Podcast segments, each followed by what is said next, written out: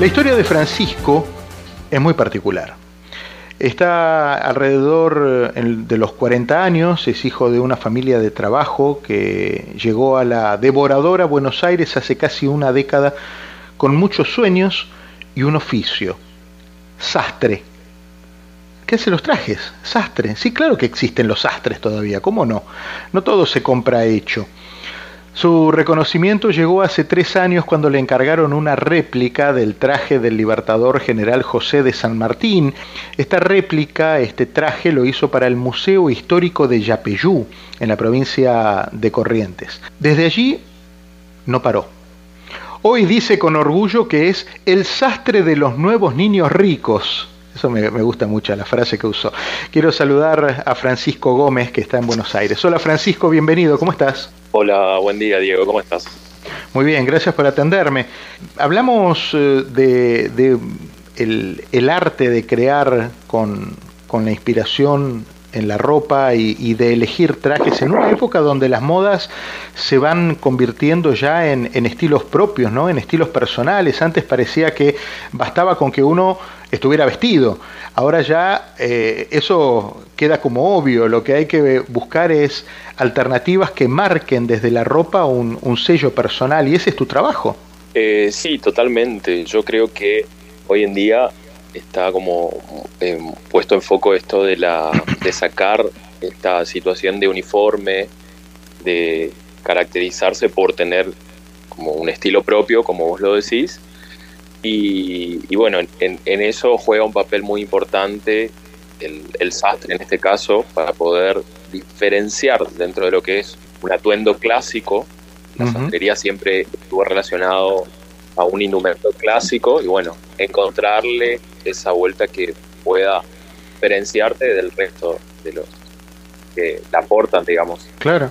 Claro. Ahora, cuando uno piensa en un sastre, eh, tradicionalmente piensa en un traje, un ambo o el traje con chaleco, pero es mucho más que eso hoy día. Sí, realmente hoy en día se convirtió en, un oficio un poco más versátil porque bueno, también las actividades del hombre actual lo, llevaron a, convertirse en, algo más versátil, ¿no? Desde las piezas, la funcionalidad de la, pieza, eh, el, tipo de, de combinación que se pueda eh, proporcionar y bueno, la mirada del usuario también cambió muchísimo. Eh, ¿Cómo, e-, es difícil eh, diseñar para hombres o, ya los hombres bajamos la guardia, ya nos dejamos llevar un poco más en la moda? mira, yo creo que hay una mezcla importante en trabajar exclusivamente para hombres porque el hombre tiene una experiencia de consumo completamente distinta a la que puede tener la mujer. El hombre cuando encuentra una, una marca o un sastre o una experiencia con la que se siente cómodo, eh, consume, consume en menor cantidad que la mujer porque no tiene tanta posibilidad de combinación y lo consume como en forma más espaciada, ¿no? Eh, consume productos o servicios de quizás de mayor costo, pero en, menor cantidad, a diferencia de la mujer que por ahí eh, puede consumir temporada tras temporada mayor cantidad para hacer como un guardarropa mucho más combinable o diverso. Claro, claro. Eh, ¿qué, es eso de que te convenciste de que sos y que te convertiste en, en el sastre de los nuevos niños ricos? Contame eso. Bueno, yo creo que esto, cuando, cuando lo mencionaste, fue como, bueno, no me imaginé que iba a, salir eso porque mayormente, sabrás vos, cuando por ahí hacen una nota toman pequeños fragmentos de lo que uno eh, menciona en la nota y bueno, arman una frase y muchas veces una frase se convierte en el titular de, una nota. Eh, en realidad, o sea, yo creo que soy el sastre de la nueva generación que desea vestirse bien, no necesariamente un niño rico, ¿viste? Eh, de, una persona joven que quiere reinventarse y convertirse en lo que fue en su momento eh, un caballero vestido. Claro, Claro, e, es interesante esto que planteas porque eh, muchas veces, sobre todo los hombres, eh, decimos, no, pero tener un traje hay que, hay que invertir, hay que poner un dinero para eso. No necesariamente hay una relación directa entre el costo y la elegancia. Y, vos, bueno, entendés de esto. Sí, totalmente. Yo creo que, o sea, si, si nos vamos un poco hacia atrás y, y, sabemos cómo funcionaba antes, eh, todos los hombres tenían que vestirse sí o, sí, de traje, ya sea para, para un puesto jerárquico, para trabajar dentro de un club, incluso para asistir a un club, para cualquier actividad. El hombre tenía que vestirse de traje, ¿no? Llamemos traje a pantalón y, y saco o chaqueta. Eh, entonces, bueno, eso estaba como relacionado a cualquier ámbito laboral, cualquier situación económica. ¿A, quién le hiciste, ¿A quién le hiciste tu primer traje?